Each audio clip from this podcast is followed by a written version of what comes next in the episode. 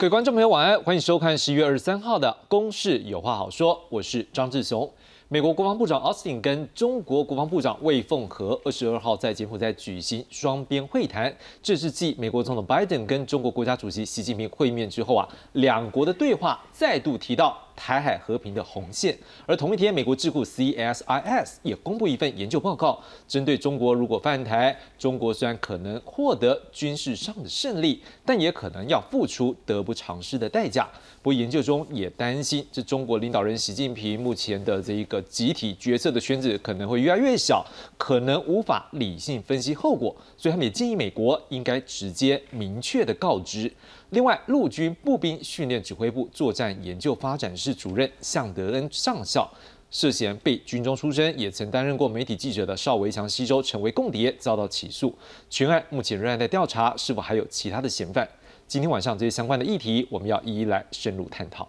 介绍今晚的来宾，第一位介绍是陆军退役少将胡瑞洲胡将军，各位好。第二位要介绍的是淡江大学国际事务与战略所所长欧明宪翁老师，哎，主持人好，各位同大家好。第三位介绍是军情与航空网站主编施孝伟，主持人好，大家好。最后要介绍是资深军事记者吴明杰，志雄好，大家好。好，一开始我们就先从美中两国国防部长的会谈来看起。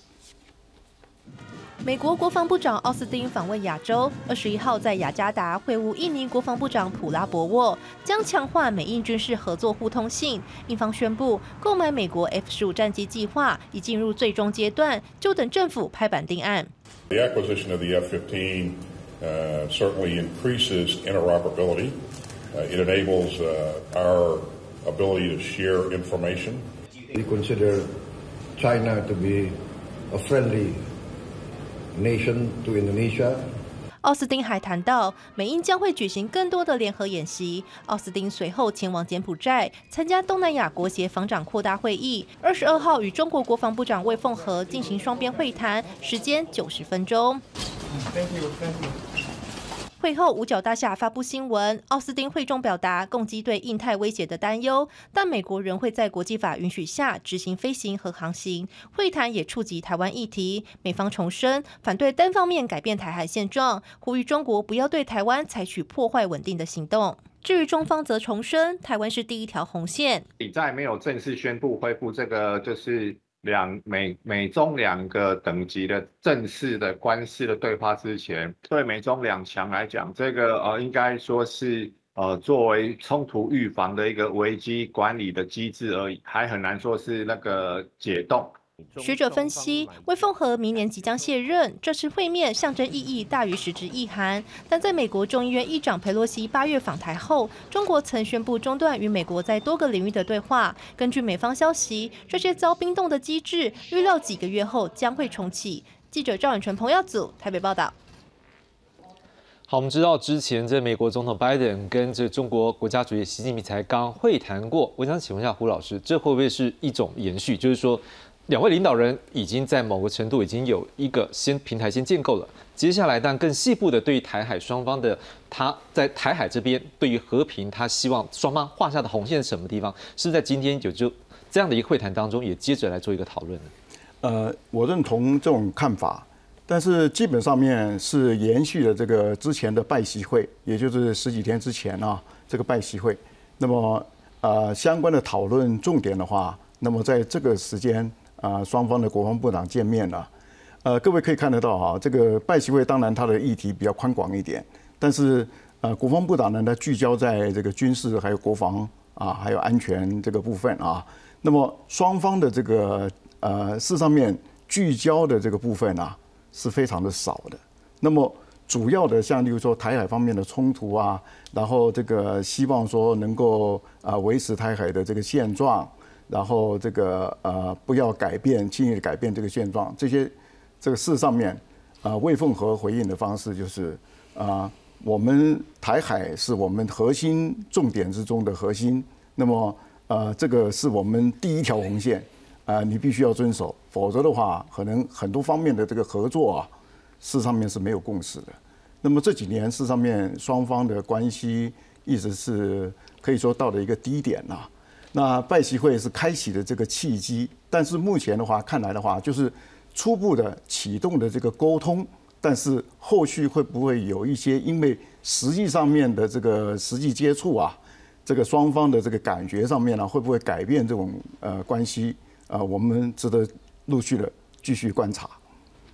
翁老师，我想请问一下，就是说，因为之前看起来他们也不是第一次会面，在今年之前有一次，所以我们现在来看一下，就是说，从六月份的时候有一个叫做。香格里拉会谈，我们来看一下这两次他们会谈的一个意见哦。我们现在看到的是在六月十二号新加坡香格里拉会谈的时候呢，美国国防部长奥斯汀他也说，中国一系列威胁而且具有危险性的行为破坏印太地区的稳定。而中国国防部长魏凤和说，如果有人胆敢把台湾分裂出去，我们会不计代价不惜一战。而在这一次十一月十八号的这一个会谈呢，美国国防部长奥斯汀他说反对单方面改变现状，不要对台湾采取进一步破坏稳定的行动。诶，看起来跟六月这个说法也是差不多吧？就是说你不要破坏印太地区的稳定嘛。那这次特别跟你强调说，台湾千万不要去做搞破坏，不要想要改变现状。不过魏凤和这边说法呢，我们看一下，他说台湾问题是中国核心利益中的核心，是第一条不可逾越的红线，跟。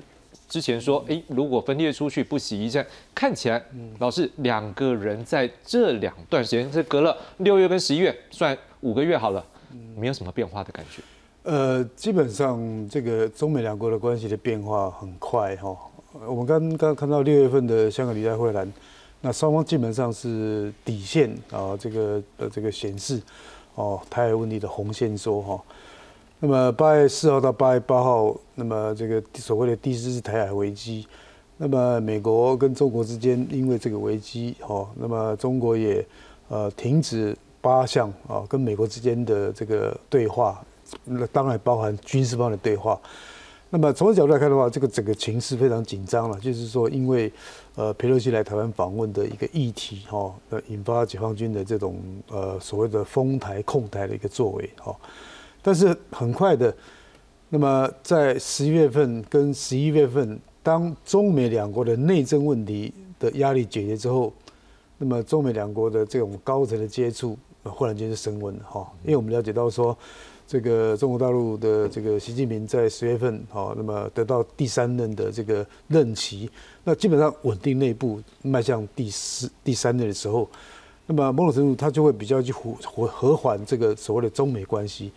那么对于这个呃拜登来讲的话，那么这个十一月份的美中其中的国会选举，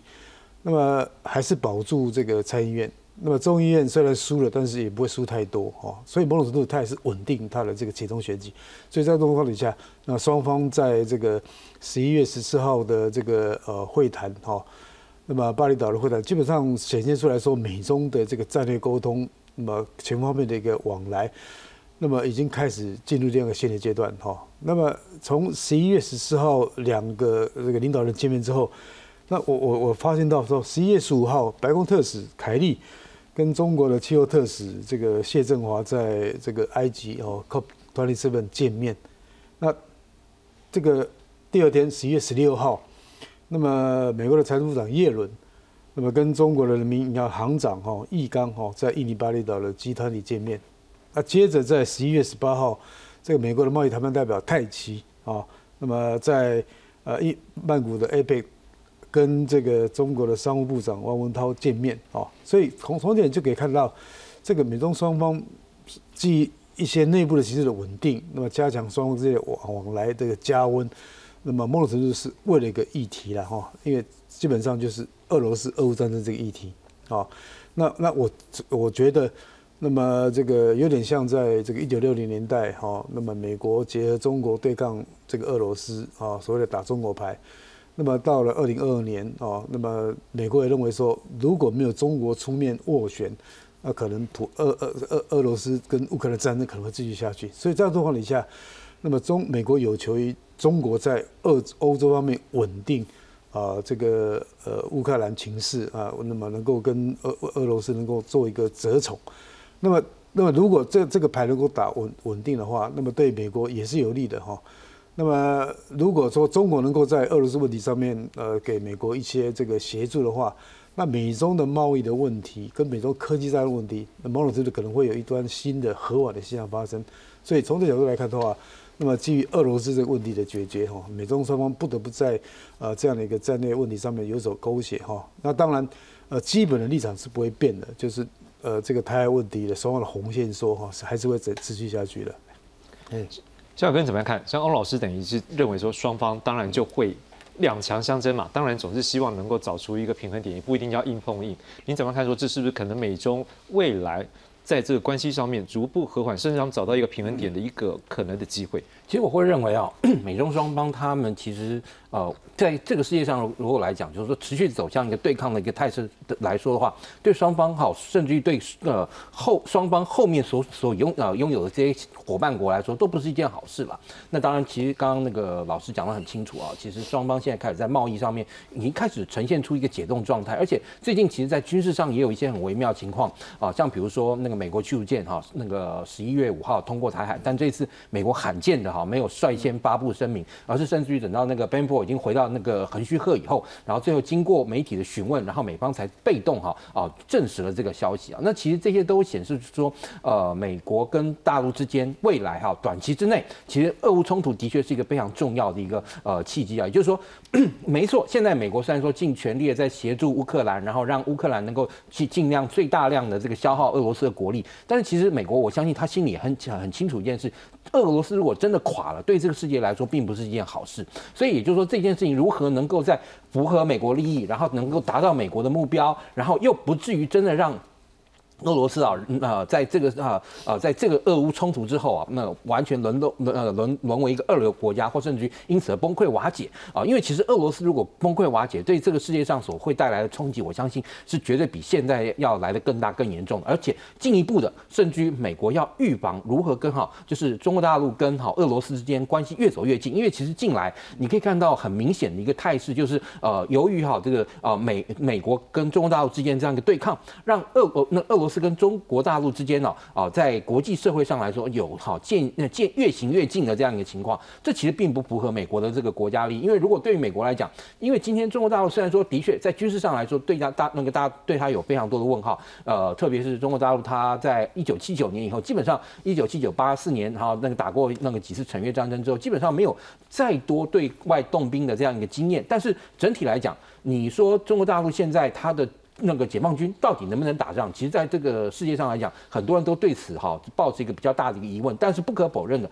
啊，以中国大陆现在军力的规模，它如果今天一国一旦哈任何行使了这样一个呃军事行动，不管是对台湾也好，或对周边地区也好，的确会好让美国可能疲于奔命。同时，尤其是在亚洲地区的话，今天如果哈中国大陆真的要动台湾的话，他绝对不会只有说哎，他直接的就直截了当来对对台湾动手，他一定会先好让北韩啊在东北亚地区啊制造一个比较大的一个呃这个。呃国际形势以后，这个时候他才来对台湾动手，对他来说绝对会让美国有贝多利奔的这样一个那个面临这样的一个困扰。所以在这个情况下，那美国如何防止中国大陆跟俄罗斯间一渐行渐近，然后如何防止哈俄罗斯在俄乌冲突之后哦面临崩溃的这样一个局势，都会使得哈对美国来说，一定在这个阶段来讲，跟中国大陆关系要进行解冻，而且甚至于要重新恢复交往。我想问一下明杰，就是说。刚才少宇哥讲这东西，我觉得我们可能也会有一个相对的感触，就是说，他美国不希望中国跟俄罗斯之间走得太近，嗯但是我们的角度可能也会一个问题，说当他们在会谈的时候，美国当然这次都有讲说，像拜登跟那个习近平见面的时候，会后都有刚我们做一个 briefing，但是如果说像这状况是这样，他们现在谈得越好，当然就是越和平，当然对我们讲，或许在台海部分也是一个好处，但是太走得太近，是不是对我们来讲也是有一些要顾虑的地方？不知道你怎么样看？说现在美中。谈的这个气氛看起来好像有比较好的放宽方向，但是对我们台湾讲，我们怎么样去观察后续的发展？呃，我觉得十一月二十二号这一场美中的这个防长会谈啊，我认为象征意义有大于实质意义了啊。那第一个当然呃时间点上是这一个等于说佩洛西八月访台之后，那特别是这个中国对台军演之后哦的首次防长会谈，而且在这之前，特别是拜习会哦，我们看到双方其实是以外交跟这个国务系统哦参与哦，那还有其他的这个商务部。并没有这个军事的成员啊来参加这一场会谈，所以它等于是延续哦拜习会后头哦，那有关军事沟通的部分，那军事沟通的部分，我认为哈这一次能够举行，我个人认为说这一个部分恐怕也是习近平想要缓和哦中美关系，因为他其实呃刚刚谈到说对台军演之后，其实他就中断这个所有美中之间的军事沟通管道，那其实他可以继续的拒绝哦不。让这一场这个防长会谈这个呃等于说举行，那会成这个会成局就表示说，习近平确实也想要在美中之间从八月以来双方可能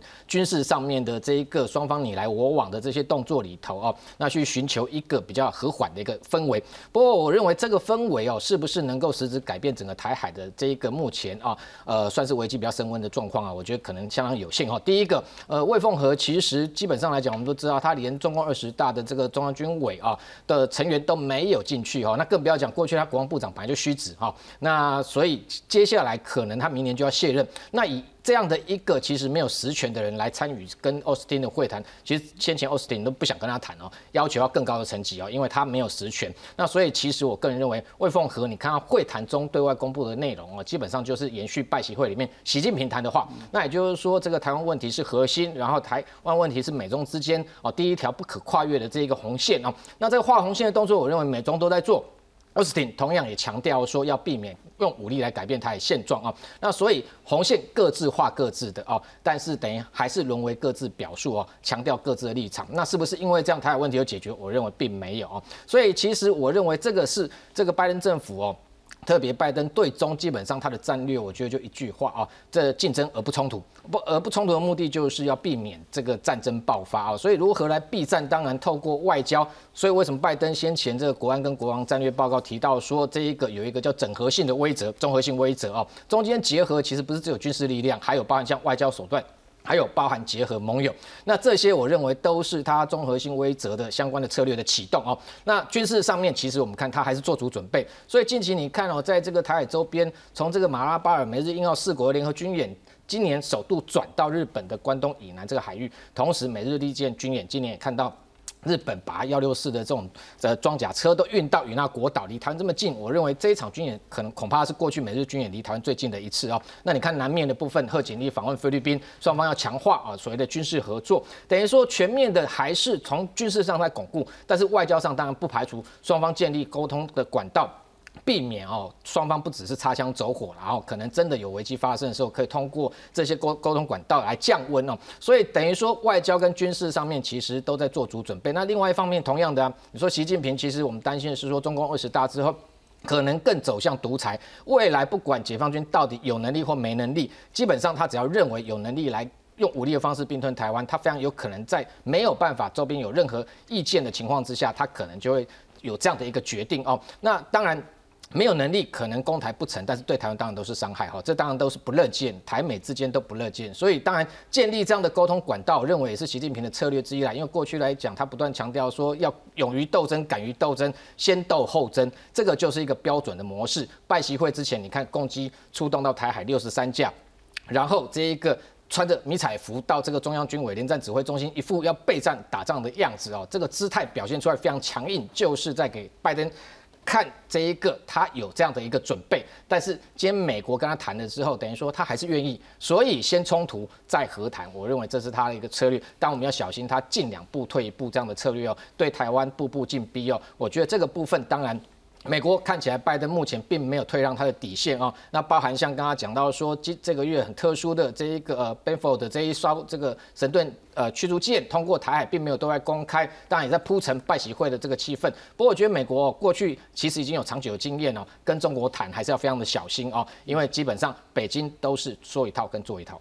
因为，明杰刚刚讲到，如果说周边的国家对于台海一点都不关心的话，那么我们可能真的到时候就是要很头痛，去很小心了。所以，我们来看一下，实际上在附近几个国家。好，我们国际上几个国家上对台海都相当的关注。我们来看一下，先看到的是中国的部分啊，日本的部分。为了防止中国可能有相关的一个作为，所以日本也修改他们相关的国防战略。我们现在看到第一个是增加国防预算，从二零二二年的五点四兆日元，这 GDP 占比大概小于百分之一，从明年起逐年增加，到了二零二七年将会到十兆日元，大约是七百二十亿美元，GDP 的占比到会到百分之二。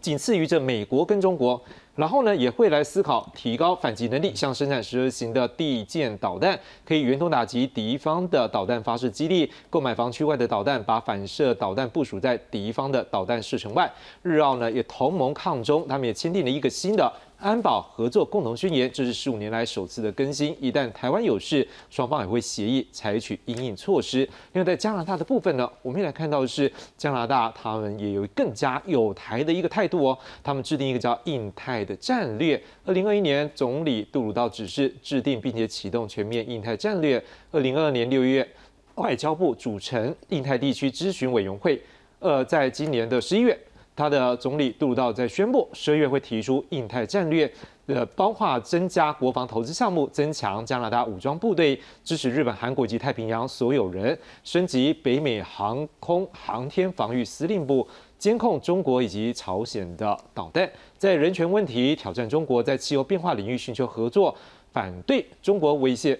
威胁台海现状的行动，深化。跟台湾的经贸关系，我想请问胡老师，如果对于我们台湾来讲，这些好朋友好，如果能够在各方面战略啦，或者是在相对军力的部署，就做好准备，你台海有事，我们就会进来。对于我们来讲，是不是在国军的防卫上面会比较有利，或者是我们也可以比较有效来抵挡对中国的这个威胁？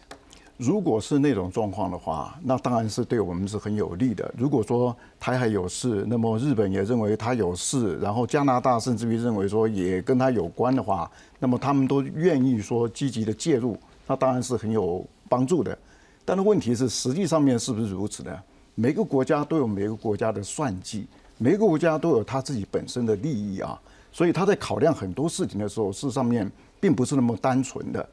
呃，尤其是一个地理空间上面的一个区隔啊，我们特别要呃特别要重视到的，就是所谓的这个地缘战略的问题啊，呃，包括这个，例如说台湾的这个地理位置非常的接近这个中国大陆，但是远离这个对我们可能最有帮助的可能是美国，另外加拿大也离得很远啊，另外日本也离我们很远。那么有一个分析说，在台海周边这个区域里面。五百公里范围里面，中国大陆的这个军事基地，空军可以起飞战机的，一共有三十九个。那么日本呢？美国在这个地方可以使用这个日本的这个基地啊，大概只有两个左右。所以这个就相对的影响了它这个及时反应的一个呃效能。另外一方面，如果中国大陆万一是采取一种突袭式的一种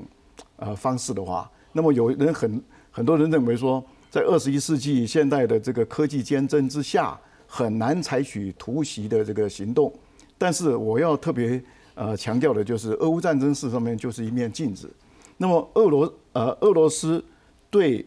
乌克兰已经形成了一个包围的态势了。但是乌克兰的总统呢，他一直到前一天他才有点这个反应过来。虽然是美国、英国跟他讲说这个呃俄罗斯准备要对你动手了。但是他始终不相信，只有提前了大概二十四小时左右才实施相关的动员，啊，像这个我们就要特别强调了，因为台海这边的话，也不是说从零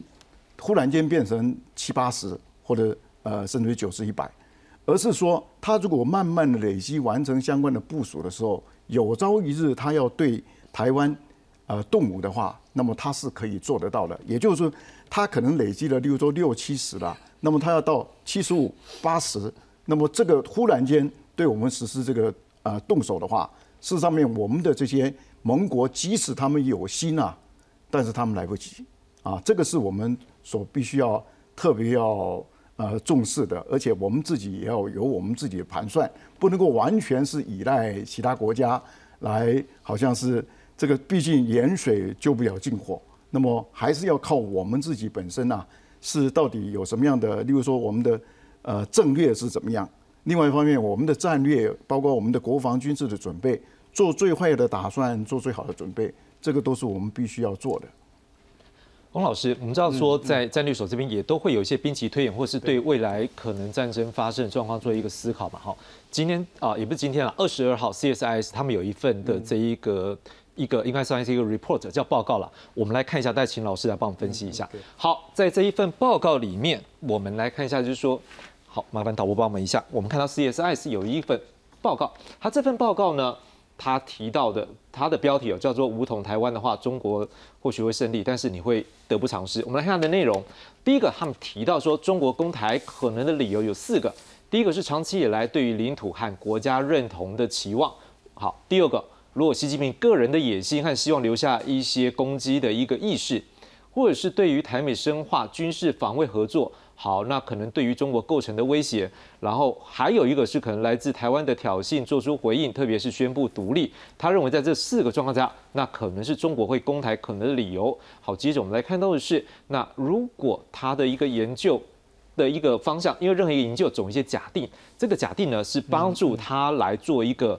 呃，思考。所以你如果用其他这个假定以外的部分，可能它这个 paper 最后就是结果不一样。它的假定是：第一个，中国军方使用武力制服了台湾的军队，并且罢黜了国家领导人，而且这过程当中，美国的军方会干预，但是行动是有限的。最终还是无法阻止中国的入侵，但各方不会使用核武器，这是他的研究假定。好，但他也强调，这些假设、这些假定，并不是对于最后实际结果的预测，并不是说啊，以后台湾可能就会有发现这些，当中国来攻击台湾之后会发生这些状况。他只是说，先做这样的一个假设动作，来必要简化一些重点，才有办法把这个重点集中在中国如果要攻台取得军事胜利的相关要付出的成本的计算。好，如果在这些前提之下呢，我们就进入到他的一个。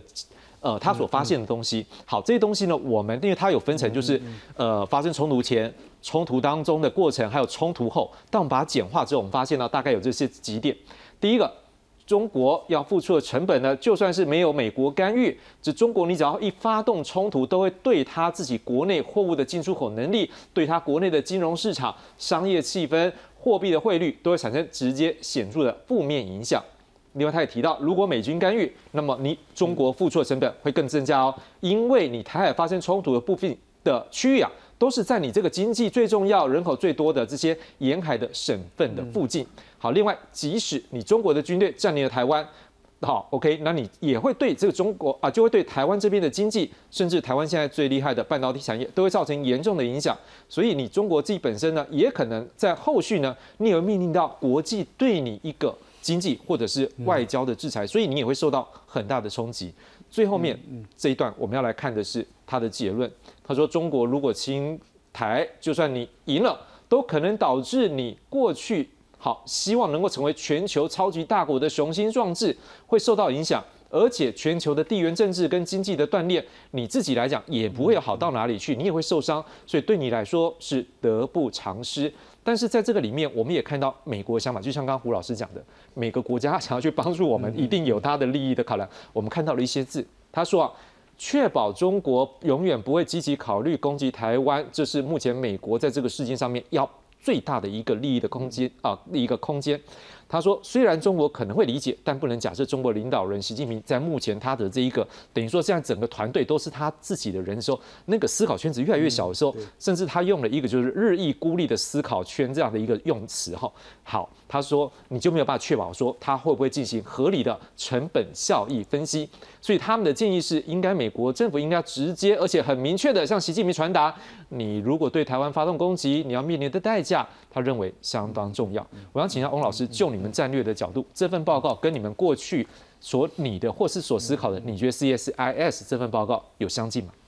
呃，我觉得 CSIS 啦，或是美国的 CNAS 啦，或是美国的布鲁金斯研究院，很多智库都在做兵棋推演哈。那么做兵棋推演一定有它的目标嘛？它要解决什么问题？哦，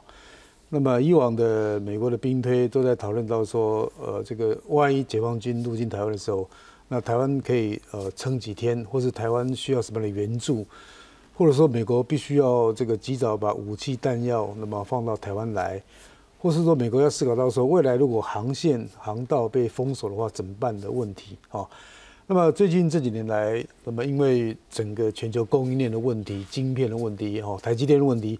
那么变成一个很重要的一个战略物资。那么呃，美国就在思考说，未来如果台海被解放军封锁的时候，那么全球的半导体供应链如果受到影响的话，这个代价非常大，所以成本代价，那么愿不愿意付出，那么就变变成一个呃大家关键的课题。那么从二零二一年开始，不管是 G7 会议哈，或是所谓的集团体，或者说北约的高峰会议，或是欧盟的高峰会议，都都都强调台海的和平稳定是大家所关键的课题。也就是说，这是个价值是全力的共享的哈。那么台海要和平稳定的话，那当然就要让台湾哦，那么面对各种威胁压力能够持续稳定哦，所以所以在这种过程当当中，那美美国不仅做了很多的兵推啊，C S S 去年也做了大概十二场这个兵推，那都有不同的目的哈。那那我觉得兵兵推的目的就是要来预设未来可能的情况，那么现在做好准备，找到问题所在哦。那么如果从角度来看的话，那这场兵推主要目的就是跟中国大陆讲，如果你攻台，那么美国某种程度介入或某种程度透过其他盟友来协助，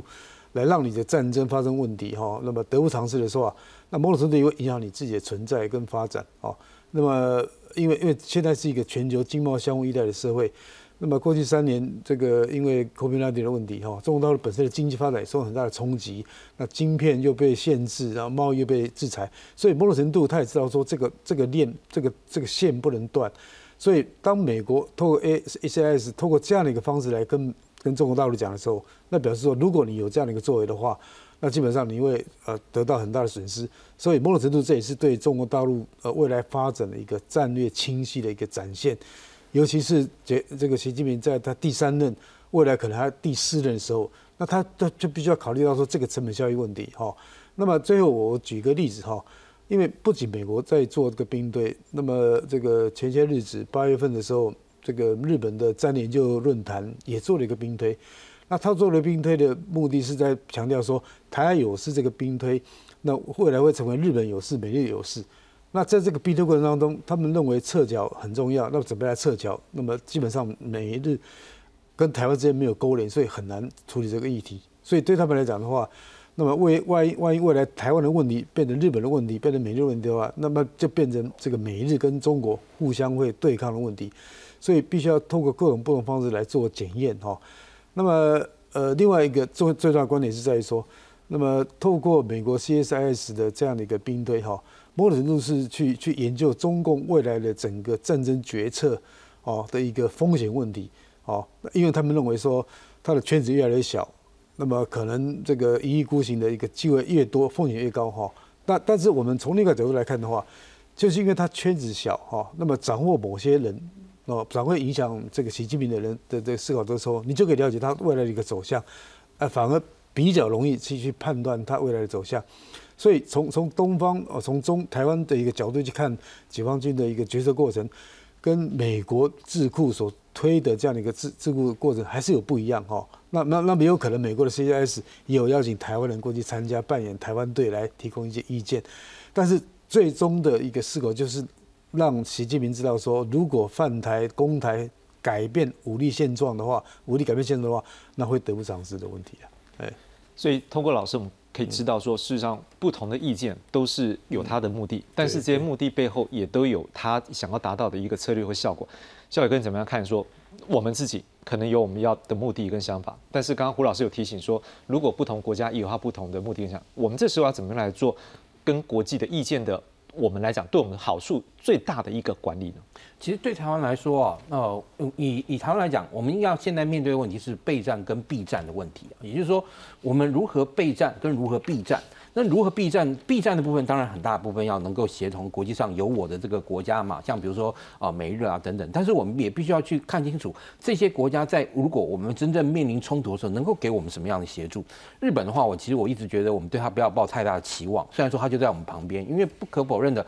呃，当然最近可能受到很多这种什么日本有事、那个台海有事机、日本有事这样的一个呃这样一个观点的这样一个影响。那这次我呃十呃十一月初去一趟日本，跟很多日本一些呃至少是媒体界的朋友。交换了意见之后，其实他们给我的一个很明确的一个讯息，说那个台海有事及日本有事，他说是安倍的遗愿，但不是日本的政策，所以这个地方就是我们必须要去注意的地方。那至于美国来讲，美国从呃对我们来说，当然对于他面对大陆的这个武力威胁的时候，美国毫无疑问是我们最大的盟友。但是美国在如果我们真正遇到攻击或真正遇到哈那个呃军事啊对大陆对我们的军事那个行动的时候，美国能够提供给我们怎么样的协协助？我觉得好最大的可能性还是就像乌克兰。那样提供我们大量的这个战战场情报资讯，跟啊给我们哈啊非常充足的这样一个武器的这样一个资源，但是武器的资源又牵涉到台湾本身是一个海岛。那如果说今天我们的对外交通线遭到切断的情况下，那这个援助如何能够有效的能够来帮助我们，又是一个很大的一个课题。那你呃呃也有很多人认为说。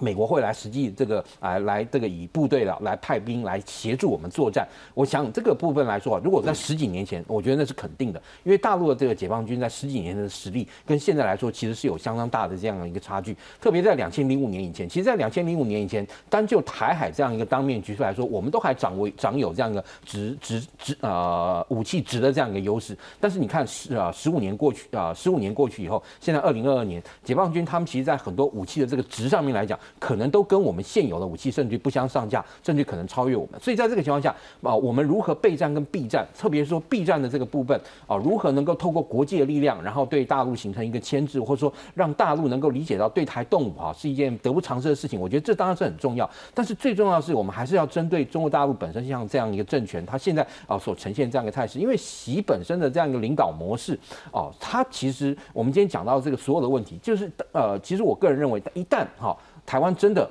跨越了习心目中的那条红线，好，我说。台湾的行动或我们在任何的这样一个国际上作为，如果跨越了习心中的那条红线的话，他会不计一切代价弄到底的。就是说，他本身的这个性格，就是说他的这个性格，他碰到问题，他如果今天他碰到，就是说台湾真的超过他的红线，他会不计一切代价，然后要执行他收回台湾的这样一个历史使命跟任务了。因为这也直接牵涉到中国大陆、中国共产党执政的这样一个合法性的这样一个问题嘛。所以，那如啊，我们现在讲到这样备战，那我备战的备战的部分当然。自然不在话下。其实以台湾来说，我们现在希望能够哦，把这个那个义务兵役的这个役期要能够加以延长，而且啊，就台湾的这个我们现在国军的这样一个状况来说的话，其实我们必须要把我们现有非常极为有限的资源做最有效的运用。因为其实以这个双方能够投入在这个军事上这个资源来讲，中国大陆今年这个国防预算大概就等于中华民国中央政府哦总预算大概几乎已经是两倍半到三倍了。所以也就是说，它的国防预算已经是这么大。那这个时候我们如何能够透过有效的的运用我们的预算，能够为我们的这个国军在面对哈那个未来如果真正战争爆发的时候，能够让我们能够在承受第一级之后，其实以这个两岸这个形势来说话，呃，基本上如果我们要能够在国际上取得最大的同情跟支持，一定是国军要能够承受第一级以后，然后而且在承受第一级，然后还有能力是反击以后，甚至就说能够反击，能够对这个解放军的军力造成一定程度的那个损伤之后，这个时候国际的这个援助才会源源不绝的到来。所以如何？能够在备战跟避战之间都能够好那个建立对台湾最有效的这样一个防卫环境，我觉得其实这本身是非常重要的。是的确，不过在这个跨过红线之外，另外一点，我们如果也可以在红线外，我们也能够增加对方要付出的代价。就像这个 CSS 的报告的话，我觉得这也是一个我们也应该要去思考了。所以我也想问一下明杰这个，就是说我这个是 CSS 的想法，就是他告诉他说，你的经济利益或各方面你都会很大影响。那我想问，我们就我们台湾自己的话，有没有一些能力？我们总是不要靠别人，我们自己有没有一些能力能够去创造，让他要付出的代价也很大，让他不用因为其他国家，光因为台湾要让他付出很大的代价来降低他想要攻打我们的机会。我想哦，这个所谓这个北京对台的红线啊，到底在哪里哦？我认为这个是随北京话。习近平要画哪里就画哪里哦。你现在说我守这条线，他下次只要你太过于软弱，他就可以再往前画啊。所以这一个主动权在他手中啊，这个是不可讳言啊。那两岸关系上面确实，台湾在这个部分啊，当然是比较趋于弱势啊。那至于说整个台海安全的防卫哦，其实刚刚校伟谈到避战跟这一个备战部分，呃，某个部分哦，有些部分我个人个人过去也是一直主张哦，基本上。我认为，B 站看美国哦，看美国不是靠美国哈，看美国的意思就是说这个看。要看整个国际形势的转变啊，因为呃，当然呃，国际盟邦会不会协助台湾啊？那当然要看当时的一个情势哦。我相信，包含现在的拜登，甚至习近平也都说不准啊，因为很多的变数，到时候其实是现在难以预料。包含像一九五零年这一个，当时杜鲁门总统本来还要打算放弃台湾到菲律宾这所谓新月型的防御圈，韩战一爆发，忙转为调派第七舰队这个协防台湾，所以这样的一个所谓战略上面的决策。到底未来怎么发展？其实我们现在只能推估，没有办法说有一个明确的答案。那看美国当然非常重要，就是说，因为美军有强大的这个核威慑的能力啊。那所以这个部分，当然我相信，北京如果决定一旦要对台动，势必啊也会把美军介入纳入考量啊。不过我们认为美军会不会来协防，不管拜登说了几次会不会帮助台湾，但是北京一旦要夺台，他不可能把美军的力量完全排除在外，否则他现在没有必要去。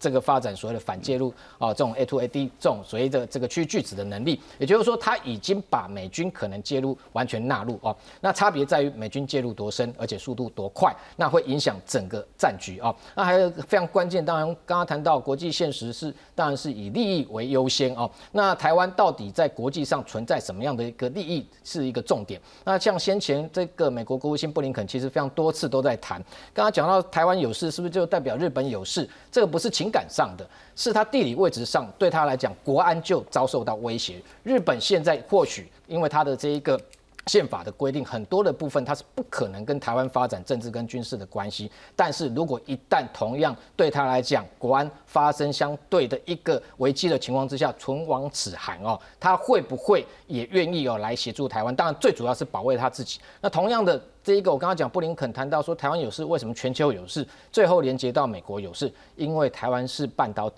体最重要的这一个生产的地区哦。那这个部分当然会让非常多的国际来关切，那这这就是台湾的一个利益所在。所以为什么这一次拜习会双方在画红线，红线都画在台湾哦？那其实有画跟没画是一样，因为就是在台湾，所以台湾未来是不可避免哦。会陷入这个整个大国的这个争夺利益的一个呃冲突的一个区块，所以这个避战部分当然看美国看盟邦他们要如何决定，不是我们能够哦有这个能够操之在己，唯一能操之在己，让备战就靠自己。那台湾的备战，我认为。同样看到今年俄乌战争，其实有非常多的前舰确实是可以看，包含像解放军也在看哦。那如何能够避免哦？包含像俄乌战争中，可能俄军他发挥他优势的地方，但是同样突出乌克兰它也有防卫上非常灵活的地方，其实这都值得我们学习哦。我认为这一点哦。国军的这个动作还太慢哦，这半年已经打了八个多月哦，其实我们没有看到太多在现有的演训上面，其实已经有展现一个新的一个比较灵活的一个战术，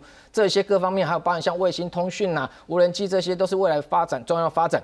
最重要。俄乌战争哦，是地面地。地面的这一个呃防卫作战哦，攻防作战，那等于说真正俄乌战争开打，其实前面还少了一段跨越台海。这个也就是 CSIS 里面在谈到说，其实他比较从这个经贸角度在看哦，认为说中国如果犯台的话，第一个最多可能可以产胜，但是中国也会招致灾难哦，因为它经贸上面它自己会受到非常大的影响，包含我们刚刚讲半导体这些，包含它人民币未来的汇率，整个未来哦，简单来讲。中国梦同样会破碎，因为它会因为打台湾也没有办法成为全国呃全球的这个军事强权，所以这个部分我认为，当然台湾避战要靠自己哦，那备战啊备战要靠自己，避战的部分当然看美国要如何来协助。不管避战跟备战，我们都要想办法努力。不过事实上，在两岸之间有一场无形战是一直都存在。我们来看看两岸的情报战。白纸黑字写下支持两岸统一，若发生战争将为祖国效力。穿着军装跟效忠承诺书合照，看起来格外讽刺。国军经传遭共谍渗入，陆军步训部一名向姓上校疑似遭中国收买，剪掉货包后，九月从步训部带走该名上校进行调查。曾经担任过记者以及旅行社负责人的绍兴男子，那遭中共的情治机构所吸收，从一百零五年起就开始接近这位向姓军官，不法收贿。从事通敌叛国行为，强烈打击民心士气，严重危害国家安全，请从重处刑，并宣告褫夺公权及没收犯罪所得。身为国军，却向中国书城被检方以贪污等罪嫌起诉，并从重求处十二年徒刑。据了解，相信上校是被金门一位曾当过记者的旅行业者绍兴男子游说，以每月四万元内应费提供特定国军军官资讯。目前两人都已羁押，检调将追查是否还有其他国军涉案。已经针对内部具有伪藏征后的人员实施深度的考核。那么未来也会持续的强化官兵反情报教育，并且跟国安单位密切协作，共同反制中共渗透搜情。国防部强调会落实保防教育，但作为交战前线的金门，七月汉光演习时才操演过反登陆作战，没想到当地却有人早被中国情治单位吸收，协助收买国军。九合一大选在即，加上近年两岸关系紧张，这起共谍案也再次牵动两岸敏感神经。记者陈焕、陈显坤高雄报道。将军以前待过八军团嘛？是，所以这一次这一个上信军官是不是也在八军团？您对他的这个任务上面，您觉得他现在有没有牵扯到一些重要机密啊？我认为他的这个相关的职务啊，包括这个金门守备大队的大队长，还有另外五六四旅的副旅长的任务，然后另外一方面就是八军团的作战处的这个副处长，再来就是现在的职务是部训部的这个呃作战研发中心的这个主任啊。那么相关的这个职务是上面是非常重要的，呃，可以讲说他掌握了，例如说八军团的这个呃作战处的副处长的话。他几乎可以掌握到整个作战区的整个的这个兵力部署，还有武器装备啊这些，还有重要的人士啊，包括这个甚至于，呃，我们汉光演习也好，或者说我们呃实际上面的固安作战计划的这个整个计划，他都可以掌握到。所以就这个事情来讲的话，我是有点讶异啊，这个事情的发生。当然我们以前的话也不缺这些啦。啊。那么国军陆续的不管不管是之前的这个。呃，我们驻泰的这个武官啊，罗贤哲啊，后来还升了少将啊。但在少在少将任内的话，这个事情爆发了共谍案。然后另外还有电展室有一个少校还是中校，他把这个整个的这个我们跟很多国家的这个机密资料啊，他弄的这个光碟，然后整个提供给中共啊。这个当时的话，就是造成的这个电缆室主任啊，一个中将主任，事实上面也是被呃记过处分啊。这个事实上面都是同时啊，事实上面我们跟国外的这些联系啊，很多国家的情报合作都因此而中断，这个都是对我们影响非常大的。我是觉得这个案子这个之所以出来，目前的话是是按照这个就是贪污治罪条例去办它，那么是因为我们还好像检调单位还没有掌握到具体的这个证据啊，对啊，说这个如果证据确凿的话，那么当然是可以朝着这个呃外患罪或者是间谍罪。这个方向去发展的，呃，但是我是觉得这个我要强调，这个人的相关职务的话是非常重要的。汪老师怎么看？说好像两个一直都有这样互相探情报，我们也试着在我们这边把它切断。你想要偷我的人，我们就把你抓起来。可是你觉得这样子，我们因为他人证太多，你觉得我们这样有办法真的完全去挡住吗？呃，我觉得不太可能哈，因为从这个两岸解严开放，不管是农民探亲到中国大陆，或是台商到中国大陆去。或是学生到中国大陆去念书，哈，那么两两岸来往非常密切。那么中国大陆是有组织、有系统、有目的的来征收相关我们的情资，所以我们有很多退役的，不管是少校、中校、上校，如果到中国大陆，那可能马上就被盯上了，哈。那那也就是说，他们有大概好几十万人在进行对台的这个情资收集，那么来验证，哦，那么透过这样的一个情收集。那么得到很多这个相关的重要的情报，所以我觉得这也是中国大陆对台哈的一个统战认知作战的一环。那么透过这样子的消耗我们的一个信心，那么挖掘我们这个一个国家认同哈的一个思考。那当然这种敌我意识的界限，那么。有些会受到经济的影响，也会受到物质引诱的影响，那么当然就会瓦解我们的一个心防哦。那那如果瓦解心防，就达到中国大陆所谓的三战：心理战、与日战、法律战的角度哦，泯灭这样的一个界限，那对我们来讲很重要。所以未来怎么样来进行更进一步的这个？保防哈教育哈，那么心中的的教育工作非常重要哈，因为这点是一个呃长期的战争，是一个长期的作为哈，不是短期的问题。那换言之啊，今天看到这个案子，说明不是个案，说明还有很多在在搜寻当中。哎，蔡哥想请问，因为像这个邵维强。以前也做过记者，嗯，我们可能过去你也有曾经聊过，说事实上好像记者圈有时候他们也是对岸想要吸收的范围，对不对？哦，其实他本身是那个过去是中式啊，在金门的驻地，而且啊，他本身他除了做记者之外，哈，他还包含经营民宿啦，然后当导游啦这一类工作，而且经常是在小三通往往来这个金门跟厦门之间。那当然，其实以记者来讲，我会觉得哈，对于大大陆的这个情报部门来说，他其实会找想要找这种退伍军人，或者说是啊啊有军人。背景的这些人啊，远高于对对于我们这些记者的这样一个兴趣。那我觉得他之所以这个人啊被吸收，完全可能是因为他常经常往来于两岸。但这个事情我觉得很邪门的一件事情啊，就是说怎么会有啊？就是说这种哈，他拿个那个自己写一个什么这个哈，那个算是怎么这个呃向心书啊什么之类的，然后还拍个照片，然后这样这个感觉起来。让我感觉好像又看到那个王立强事件的这个斑板，你知道吗？所以就是说这个到底是。背后到底是什么样的人、什么样的组织，然后去吸收，然后去这个，我觉得反而是应该要去查清楚的。那当然，你说现在啊，为什么只能够用这个贪污罪来办他？哦因为其实呃，你可以看到他那整个哈这个所谓的这个呃这个效忠书上面写的，对不对？他说这个愿在什么祖祖国统一之时期，他并没有都都没有讲得非常清楚跟明白。所以这个东西到底是来自于哪个部分？你是说